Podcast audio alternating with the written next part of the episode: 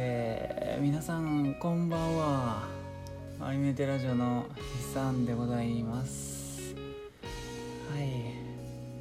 まあ今回はいつも通りこれ何第何回かもうすっかり忘れちゃったんですけどまあ第4日曜ということでまあ僕筆さんソロ会ですわ。はい。ちょっと珍しく夜更けに夜更け？夜に撮ってるんでいつもとちょっとテンションが違うかもしれないですけどまあ今日話すアニメもうそんなにテンション高い作品じゃないんで、まあ、ちょうどいいかなということではい。あの女タイトルがもうそれになってると思うんで、えー、分かってると思うんですけど今回は、えっと「メイド・イン・アビス」っていう作品についてねあのちょっと僕が好きなんで語りたいなと思いましてはいやっていきたいと思いますわ、うん、ちょっとうん。今回はどうしようかな。これ前あの一番最後に曲を流したんですけどやっぱり前の方がいいよねってなったんであれですね。オープニングから本編に挟む感じでいきます？今回、うん、でまあフルコーラスじゃなくてまあワンコーラスくらいにしておきますか。ちょっとまあ編集する時に、ま、編集する時の僕に任せますわ。はい、うん、まあとりあえず、えー、今回はちょっとだけえー、ちょっとだけ？ん？なんや。うん。あのいつもと変えて、えー、メイドインアビスまあネタバレなしを意識して話したいっていうのとえ、ー、と30分から40分ぐらいをめどに話していきたいなと思います。ちょっといつも長すぎるんでね。長いとやっぱ聞く気するんでまあできるだけ手短にこういうアニメありますよぐらいの手で話していきたいと思います。はい。ではもうさっさと本編いきましょう。バシッ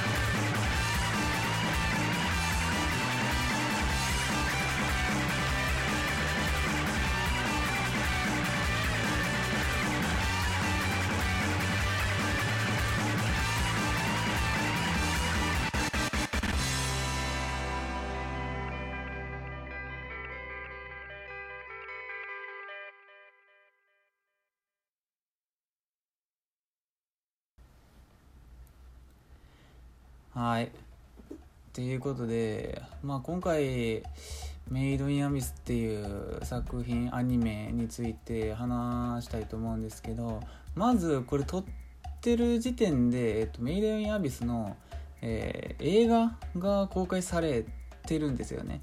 でそれを、えーと、見に行ったからちょっと熱が、えー、また出てあやったらもう今回メイド・イン・アビス撮ろうかなって思った次第でございます。はい。で、えー、今回はメイド・イン・アビスなんですけどアニメと、えー、原作の漫画両方読んでます。両方読んでます。両方知ってますわ。はい。今までちょっとねアニメだけとかが多かったんですけど今回は一応原作も持ってます。最新刊まで持ってますかね。今の時点では、えー、と8巻まで出てるんですけどはい。で、えー、メイドインアビス、まあ、早速ちょっと説明していきたいんですけどアニメ自体は、えー、もう結結構じゃないですね。もう2年ちょっとぐらい前なんですかねこれ。ちょっと見ますかまた、えー、例のごとく、えー、ウィキペディア。アニメ2017年7月から9月って書いてますね。はい。まあそんなもんですね。うん。2年半ぐらい前ってことになるんですかね。うん。で確かアニメはリアタイで珍しく見た見てたと思いますよ僕。うん。そんな感じですね。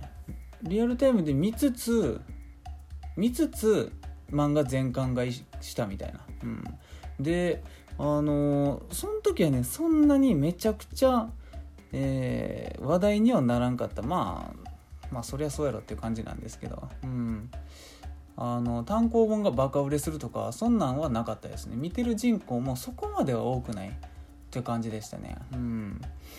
まあなんか竹書房なんでちょっとまあ、えー、マイナーやったんかなっていう感じもしますもんね。うん。竹書房コーナーあんまり行かないですもんね。ポプテピピック買いに行く時ぐらいじゃないですか。うん。大きさも微妙ですし。うん。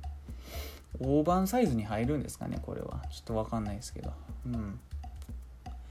でまあこれ内容触れる前にちょっとまたそれちゃうんですけど あの今日映画見に行って、えー、帰りまた、えーと、いつものごとく難波のオタロード行ってちょっと漫画漁ってたんですけどメイドインアビスがね全くちょっと見つからなくてでそれでなんでかなって思ってなんかたまたま場所が分からなくて見つからんかっただけなんかなって思って、まあ、確実に売ってるのをこの前、えー、見た記憶があった虎の穴に行って行ったらまあちょっとだけ置いてたんですよ。なんかでも少ないんですよ。棚がスカスカで。うん。でまああの何、て言ったんですか？店員にあの聞いたんですよ、まあ、ちょっとあの知り合いなんで店員の一人が。はい。うん。あのこれメイドインアビスアニメイトとメロンブックスやったらワンチャン置いてへんかったでって聞いたらいや映画公開してからバカ売れしてんでって言われてあマジかってなったんですよ、うん、だからもしかしたらあの英語から入ることあるみたいな感じですね。うん。アニメやってる時そんなバカ売れしてるイメージなかったんですけど僕がいあの一気全巻買いできたぐらいなんで。うん。だけどなんか今回映画結構受けてるみたいですね。うん。なんか僕朝一の回に見に行ったんですけどあ平日の平日の朝一の回に見に行ったのに結構入ってましたよねお客さんが。うん。半分はいかんか。半分ぐらいは入ってましたね。朝一にしては。うん。てな感じでちょっと、えー、波波が来てるのではっていう、まあ2、2期の制作も発表されてちょっと2期いよいよアニメいつ公開ってなったら結構盛り上がる気がしますね。うん。まあちょっとねちょっと人選ぶ作品ではあるんでまああれなんですけど。さっさと行きましょうか。で「メイド・イン・アビス」っていう作品。うん。これが、えー、世界観から話すとえー、これこれなんて言ったらいいんですかね。あん相変わらず計画立てんと話してるんでちょっとまたゴニョゴニョなっちゃうんですけど、えー、めちゃくちゃ文明を発達してる世界っていうわけではないですね。うん。なんかうん電気とかギリあるんか分からんレベル。うん。なんかうん、そうですね。石炭とか蒸気とかは多分あったと思いますわ。機械的なものはあるんですよ、うん、文明はそんな感じですね、うん、パソコンとかはないっていう、うん、でえー、まあ時代とかもね全くあのないんですよね説明が。説明がないというか基本的にはその世界のことについてあの序盤であの語らなくてよくなるんですよね。うん、でそれなんでかっていうとそのまあその星メイド・イン・アビスの星があったとしてその星の、えー、この島、うん、その一つの島になんか直径1キロか2キロくらいの、えー、ちょっと分かんないです。直径1 123キロ。5キロ5キロもないんじゃないですかね。あの大きさでいうと、うん、ぐらいの縦穴があるんですよ、うん、すごい大きい穴が、うん、でそれが一応地下何メートルまであるっていうのすら判明してないレベルの感じなんですよ、うん、もしかしたらもう1万メートル以上あるかもしらんしみたいな。確かなんか設定画みたいなのでは78000キロぐらいはあった気がしますね。うん。え？78000キロ？ちょっと分かんないですね。78000キロって78万キロメートルってことかまあ、ちょっとよく分かんなくなりましたねただまあ要するにものすごく深い縦穴が、えー、星えー、その星のある島に、うん、存在していますと。うん、でその正体不明の縦穴からあのー、謎の異物みたいなのがポコポコ取れるんですよ。うん、これは何だみたいな、うん、その世界にはありえないあのちょっと物質あのが出てくるんですよね。うんでそれが、まあ、遺跡とかあの、まあ、そそういう感じのものですよね。うん、でそれが、えー、異物って言われ言われて、えー、それをあのが高く売れるもんだからそれを、えー、探掘あの洞窟じゃない、え 穴に潜って取りに行ってで地上に持って帰って売るっていう仕事が、えー、できるんですよね。でそれを漫画の中では、えっと、タンク使ってるんですよ。うん、でさっきちょっと説明するの忘れたんですけどその直径数キロの穴のことを、えーと、アビスっていうんですよね。うん。まあ、作品のタイトルにもなってるんですけどアビスっていう名前の穴ででえー、結局それが無人島みたいなとこにあるんですけどあのタクツカがいっぱい集まるからその島が一つの町になってで穴の名前がアビスで穴の周りにある町のことをオースっていうのかな。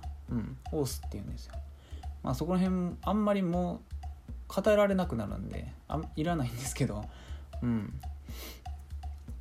であのーまあ、局所的に町が栄え栄えると。うん、で、えー、主人公がリコっていう女の子なんですけどその子はそのオースっていう町にある孤児院に、えーと、いる女の子なんですよね。うん、でその孤児院が結局タンク使を養成する場所みたいなになっててちっちゃい時から、えー、タンク使になるような勉強をしつつ、まあ、ちょっと浅いとこまで潜って、まあ、どあのアビスってこんなんなんだよみたいな覚えて最終的には、まあ、立派なタンク使になろうよみたいな。あれは何のお金で運営されてるのかちょっと分かんないんですけどうん。で主人公がリコっていう女の子でその孤児院にいますと、うん、でこの、えー、アビスっていう穴の説明を一番最初にしとかんといかんのですけどさっきも言ったんですけどこれの穴がめちゃくちゃ深いんですよね。うん、で大深さの、えー、表し方で、えー、まあキロメートルっていう表し方も確かしてたと思うんですけど基本的には第1層から第、えー、7層8層ぐらいまであるんかなちょっと忘れちゃったんですけど、うん、なんかそういう言い方であのそのエリアに分けて深さのエリアに分けてまあ第1層なんとかのなんとかみたいな名前が確かついてたと思うんですよ。うん、っていうので表されるんですよ。でこの穴が、えー、アビスの呪いっていうのがこの、えー、物語でのキーになるものがあるんですけどでそれ何かっていうと穴に潜るじゃないですか。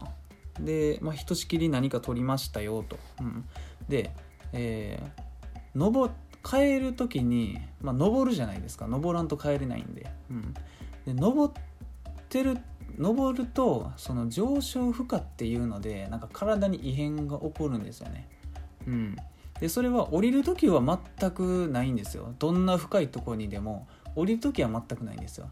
ただ上がる時に、えー、その元いた場所が深ければ深いほどあのちょっと体がおかしなことになるんですよね。うん、で確かその浅いところ第1層第2層ぐらいまでのとこから、え地上に上がる上昇負荷はまあなんかそのちょっと気持ち悪くなるとか、えー、頭が痛くなるとか鼻血が出るとかなんかそういった感じなんですよね。船酔いみたいな、うん、感じなんですけど第3層ぐらいから深いとこ、うん、から地上に戻るってなると結構もうえげつないぐらいのそのアビスの呪いっていうのが上昇負荷としてかかってきちゃうんですよね。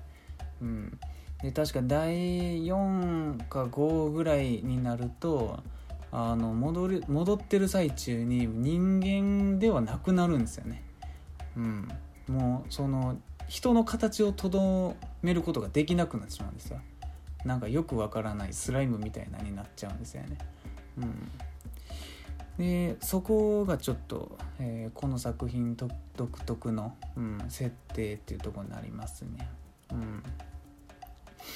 であのミードインアビスの特徴はまずその穴があって上昇負荷っていう設定があるっていうのと、えー、基本的にこの作品、まあ、見たことある人はすぐ思いつくと思うんですけどあのイラ映画、えー、キャラクターのデザインがまあ、なんて言ったんですか。すごい幼女なんですよね。幼女って言ったら女の子限定になっちゃうんですけど幼児なんですよ、うん、頭身がすごい低い。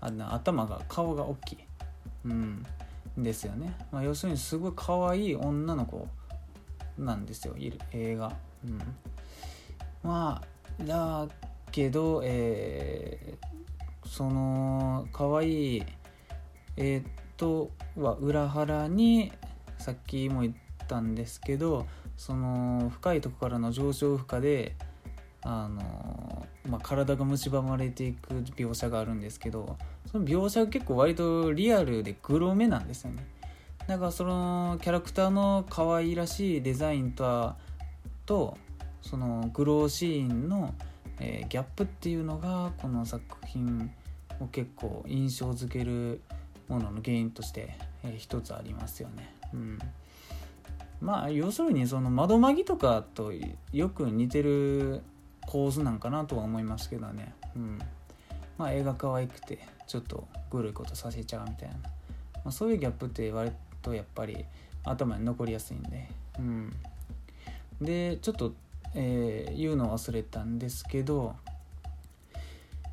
最初あんまネタバレなしで言いたいんですけど最初そのリコっていう登場主人公と、えー、レグっていう男の子なんか機械機械っぽい男の子、うん、ちょっと人間とは違うのかなみたいな。あの男の子が現れるんですよ。うん、でそのレグっていう男の子はあのなんて言ったらいいんですかね。うん。まあ結構正体不明的なキャラなんですよ。ななんでなんでそこにおったのかも分からへんみたいな。ちょっと記憶喪失なんですよね。うんであのーそうこうしてる間に ちょっとめっちゃはしょったはしょったんですけどまあそのレグを拾ってなんなんやこいつはってなってごちゃごちゃしてる間に、まあ、ちょっとアビスの底からあの主人公の、えーお母さんからなんか手紙が届くんですよね。うん、でなんかその手紙に「奈落の底で待ってる」って書いててあのまあもともとタンク使志望やし、まあ、早くさっさと行きた行きたかったから、まあ、このレグ君と一緒にあの行っちゃおうっていう流れであのアビスに、えー潜るんですよね。うん、でそれがもう1話か2話くらいでも潜ってたと思うんですよね。うん、でそれ以降はもう全く地上のことはもう関係がないんですよね。結局潜っちゃうんで。うん。えーそこも割とあのなんて言ったらいいですか？そぎ落としてんなって思いましたね。もうアビスの中のことしかもうできなくなっちゃうよなって思いました。見てる時。漫画読んでる時もですけど、うん、結構12話でそのオースっていう町であのリコの孤児院で一緒に勉強してる友達とかも出てくるんですよ、うん、でその子とあのそのアビスに降りる時に「じゃあねさようなら」みたいな「バイバイ」とか言うんですけどマジでもう会えないんですよ、うん、もう上がってくる時の上昇負荷で確実に死ぬとこまで行く行こうとしてるんで、うん、そこがあーなんかすごい衝撃的でしたね。うん、であとは基本的にこのリコとレグっていう2人で割と回すんですね。登場人物が少ないんですよ。メイドインアビスって。だからあの見やすいといえば見やすい。その点で言うと。はい。まああの中盤以降で1人増えるんですけどそれにしたって3人なんでまあ普通のアニメに比べれば割と少ない方ではあるんかなと思いますね。はい、うん。そうですね。まあそんな感じでまあ主人公、えー世界観の説明と、まあ、アビスっていうところに潜る理由、うん、にもなも説明したと、うん、登場人物少ないですね。うん。で今回も駆け足でいこうと思ってるんですけどえーまあ、2人で潜っていきますよと、うん、で途中で、えー主人公の、えーリコちゃんが、えーアビスの中のまああれ？これ全然言ってなかったんですけどアビスの中にその原生生物っていうアビスの中でしかいない動物がいっぱいいるんですよね、うん、結構獰猛な動物が、うん、でその中の1匹になんか毒持ってるやつおるんですよ、うん、でその毒持ってるやつに刺されたらもうやばいよっていう。ちょっと語彙力なさすぎたんですけど。もうすほとんど死ぬしかねえよみたいな。やつに出会っちゃうんですよね。で、えーまあレグとが戦って回避しようとしたんですけど結局主人公のリコちゃんがそいつから毒もらっちゃうんですよね。うん。で毒もらっちゃってでもはよ毒抜かな。もう体中に回ってすぐ死んじゃうってなっちゃうんですよ。でそれそうなった時にあの主人公のあの、まあ、その毒に侵されてるリコちゃんがもう確かあれ左腕かな？うん。左腕かなんかを刺されるんですよ、うん、で左腕をもう落としてくれと。自分から言うんですよね。死んじゃうからって言って。うん。でそれを言われたレグが、まあ、結構ためらいながらも、えーまあ分かりましたと。落としますわと。なるんですけどそれでねうん。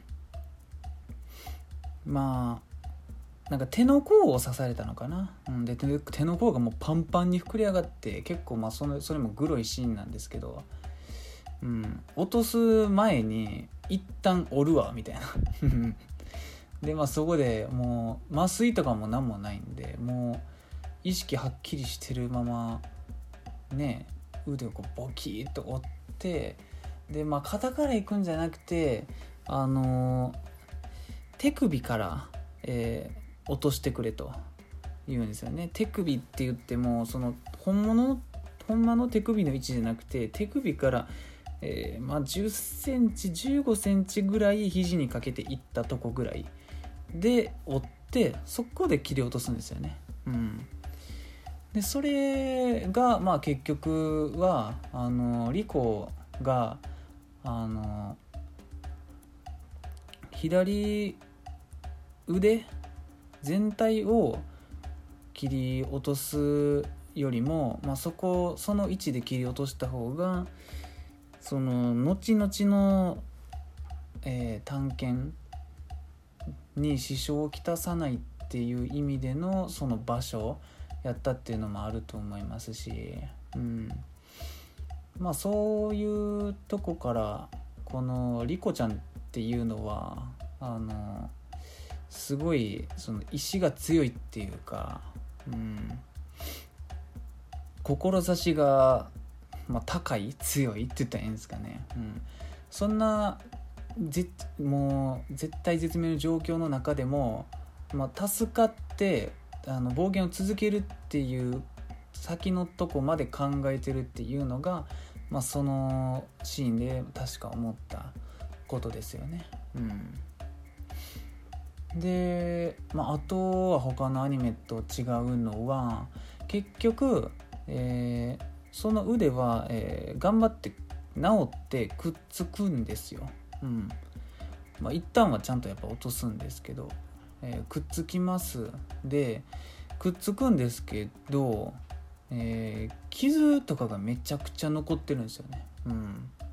確か結構直接的に傷が残ってるシーンがあったと思うんですけどもうアップで見せるみたいな、うん、そこも他のアニメとかやったらもうくっついたで終わらせそうやのに傷とかめちゃくちゃ残してであとは、えー、印象的だったのは結局親指しか動かせなくなるんですよね。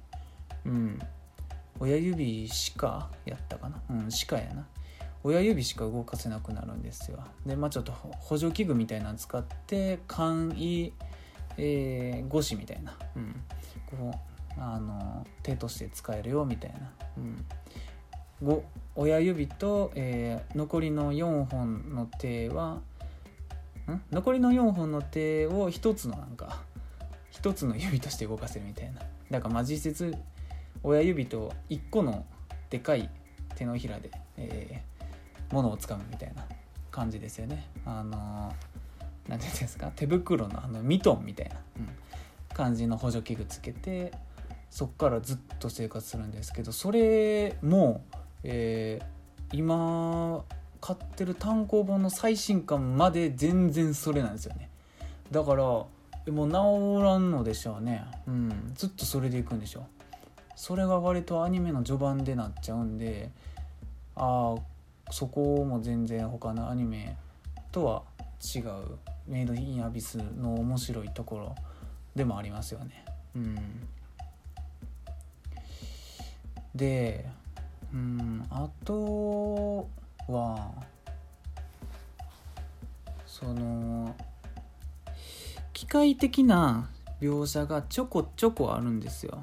うん、そのアビスっていう穴自体はタンクツカが、えーまあ、宝探しし始めてもうそこそこの年月が確か経ってるんですよだから穴の中にその中間の拠点みたいなのがちょこちょこあるんですよ。うん、でその拠点内とかは結構機械とかがあるんで、まあ、機械描写がちょこちょこ垣間見えるんですけどその機械描写が割と細かいんですよね。うん、その施設の、えー、中以外のシーンは基本的にアビスの中なんでその自然的な描写が多くなるんですけど機械のシーンは機械のシーンですごいあの絵に手絵がその手込んでるんですよね。うん、それがなんかその世界観とあとはキャラの、えっとまあ、幼児幼児絵とのなんかギャップを結構生んでますよねそこも。うんだからミードヤビスをあのイラストで毛嫌いしてる人はもう仕方がないといえば仕方がないんですけど見れ一回見ることができた人からすると逆にあの幼児絵じゃないとそのギャップとか、えー、グローに対する抵抗とかを克服しにあのしやすくなるっていうかなんか味わうことができるんですよね。うんそこも思いましたね。うん。ミドミアビスはやっぱりあの絵じゃないとそこまで評価されてないような気がしますね。うん。で、えー、最終的にアニメでは単行本の3巻か4巻の中巻ぐらいまでの話までいってるんですよね。うん。で、えー、今日見に行った映画はそのもうめちゃくちゃ続きなんですよすぐすぐの話です、うん、でオリジナルストーリーでもないですしだから2期やり始めたら映画見てへんと話わからんなってなりました。うん。でただ今回今日見に行った映画もだいぶしんどい内容だったのところなんでびっくりしましたよね。うん。まあ内容はちょっと触れないでおくんですけど、うん、そのボンドルドっていう敵キャラが出てくるんですよ、うん、一応この作品潜るだけじゃなくてやっぱりその原生生物以外にも人間としての敵キャラが割とあの割とうん、そのボンドルドぐらいかなもしかしたら、うん、出てくるんですけどそのボンドルドっていうのがすごいタンク使として位の高い人なんですよね。でタンク使が、えー、その国、えー、国ちょあれなんて言ったんですか？直命って言ったらいいんですか？直命で動くレベルの偉さのタンク使がいるんですよ。でタンク使のランクっていうのがまあ何種類か分けられてたんですよね。多分4種類か5種類ぐらいだったと思うんですよ。うん。なんかその笛のその身につけてる笛の色で分けてるんですけどなんか一番最初は何笛かちょっと忘れたんですけどなんか青笛とか赤笛とかあるんですよね。うん。なんか紫とか黒とか、うん、で一番偉いのが白なんですよね。白白笛っていうくらいの、えー、タンクツカがまあ他のアニメで言ったら何なんですかね。四天王みたいな。七部会みたいな 感じなんですかね。ちょっと違うと思うんですけど、うん、白笛っていうタンク使がいますよと4人ぐらいいたのかな。45人確か説明されてたから。な全員そのデザインとかはまだ全員全然知らないんですけどうんでその中の一人のなんか黎明教ボンドルドっていうのを、えー、主軸とした、えー、ストーリーの映画が今回僕が見に行った映画ですよね。うん。だいぶ原作の中でもきつい話ですね。うん。まあこのメイドインアビスっていう漫画終始きついんですけどね。うん。内容が。だから逆にもう普通の人間の等身であんな内容の漫画描かれたら誰が見んねんっていうくらいきついんで、まあ、やっぱりこの絵でよかったんかなって思いますね。うん。窓ま窓巻きとかもそうですよね、うん、あの家やからこそ見れるみたいな、うん、うん今日なんかその映画見に行って 一番面白かったっていうの面白かったっていうか印象に残ってるのがあのまあ一番最初にも言ったんですけどそこそこお客さん入ってたんですよ。で、まあ、映画クレジットエンディング見終わってまあえ場内明るくなるじゃないですか。そしたらもうあのマジで1分ぐらい誰も言葉を発しなかったのだけ覚えてますね。うん。もうあまりにも内容が重すぎて複数人で来てる人たちもあの無言のまま劇場内を出るっていう、うん、あれが印象的でしたね。まあ聞いてはいたんですけど評判として、まあ、原作は読んでるんで内容も大体は分かってたんですけどいや映画として見た時の破壊力はすごかったですね。うん。もうあんまり感想とかうかつに言われへんレベルの、えー、内容でしたね。うん。まあ、良かったんですよ。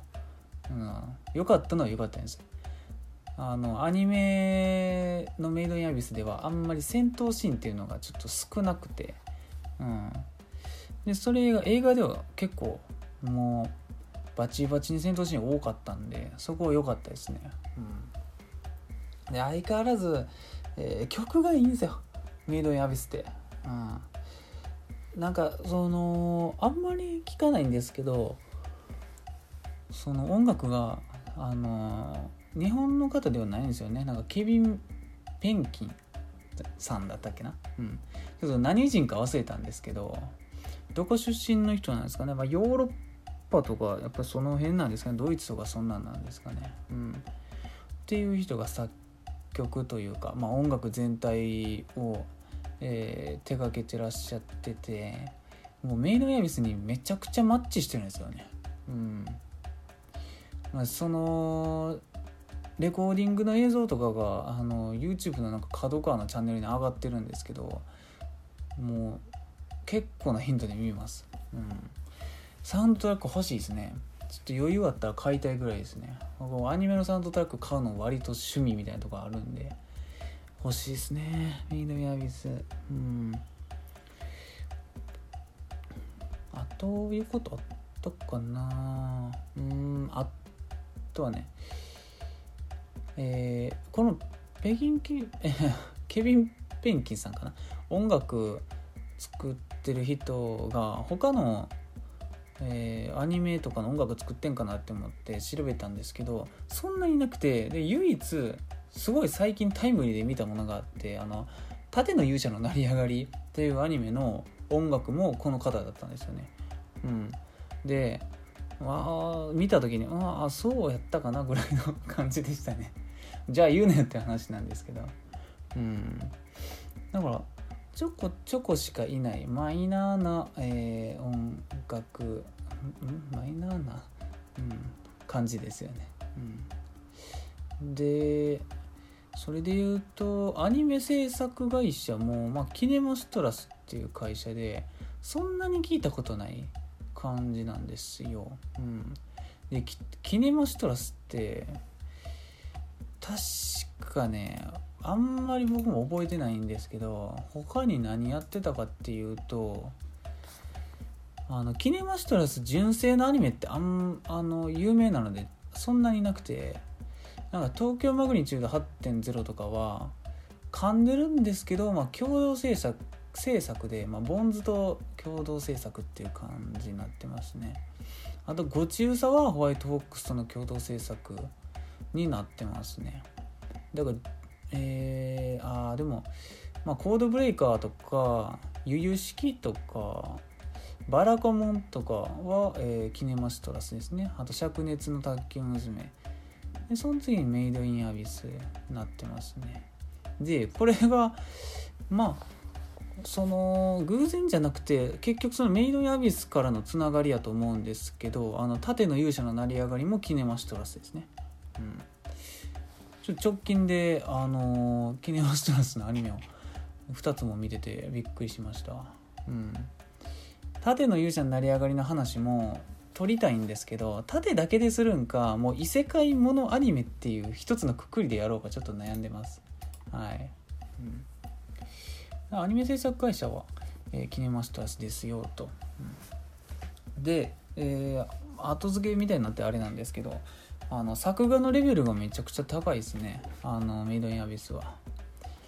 すごい上から目線の発言になっちゃったんですけど。うん。その原作も背景とかがめちゃくちゃあの書き込まれてるタイプの、えー、漫画なんであの原作ファンを裏切らないっていう感じですね。うん。あとなんかあったっけな。声優さんとかはね逆にあんまり注意しなくていいのかなって思いますね。うん、あの1個だけ言うと、まあ、これすごい僕の個人的なあれなんですけどこのレグっていう男の子の声が、えー、これさいつも読み方忘れちゃうんですよね。えー、伊勢マリアさんか。うん伊勢マリアさんっていう女性の方なんですけどあの叫んだ時の声があのあるキャラにめちゃくちゃ似ててで今日映画見てる時もなんかあいつにめちゃくちゃ似てんなって思ってさっき調べたんですけどやっぱり同じ声優さんやったんですよ。で何のキャラとずっと似てんなって思ってたかっていうとあのまあ僕ガンダムめちゃくちゃ好きなんですけどあのガンダムユニコーンに出てくるあのロニ・ガーベイっていう女の、えー、パイロットと声優が一緒だったんですよね。うんまあ、ロニーロニガーベイはあのユニコーンガンダムで、まあ、シャンブロっていうすごい大きめのモビルアーマーに乗って出てくるんですけどその時のなんか「思い知れ!」っていうセリフの時の声がすごい似てますまあそんだけなんですけどうんいやミドヤビスいいんですよ。すごい見ておすすめの作品っていう感じですね、うん、選人を選ぶのかもしんないですけど結構でもそんななんかなんか五分五分でもない気しますけどね。嫌いな人なんかごくごく一部なんちゃうかなって思いますけどね。うん。まあ今回じゃあこんぐらいにしときます？もうサクッと言いましたよメイドインアビス。うん。まあ総括するとしたらメイドインアビス、えー、映画はお通夜状態。内容は神。えー、2期楽しみ。映画見てないと話わからん。っていう感じですね。あ単行本売れすぎ問題。うん。あとサウンドトラック買わなあかん症候群。って感じですね。うん。なんか今アニメなんかないかなって思ってる人なんか見終わって次何見ようかなって思ってる人に真っ先に進めたいタイプのアニメですね。うん。入りやすくはないか。うん。まあでも見て損はないアニメだと思いますね。うん。時間の無駄とかにはならない。っていう感じでした。じゃあサクッとエンディングいきますか。はい。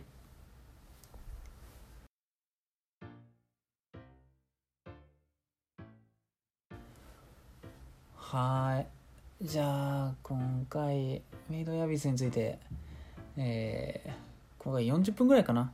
短いですね。うんでも40分もう撮ったんやって今思いましたけど。うん。ちょっと語りましたわ。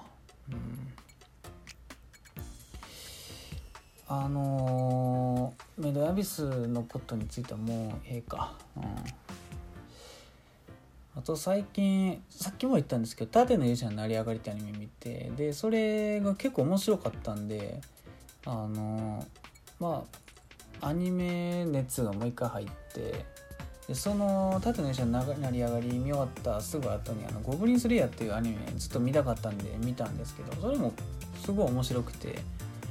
であよかったなって思ってミリオンアビスの映画でもそういえば次の休み見に行くかって思ってあの東宝シネマズの アプリので時間調べてたらちょうどゴブリンスライヤーの映画もなんかやり始めたみたいなんでそれもちょっと見に行きたいと思いますわ。うん、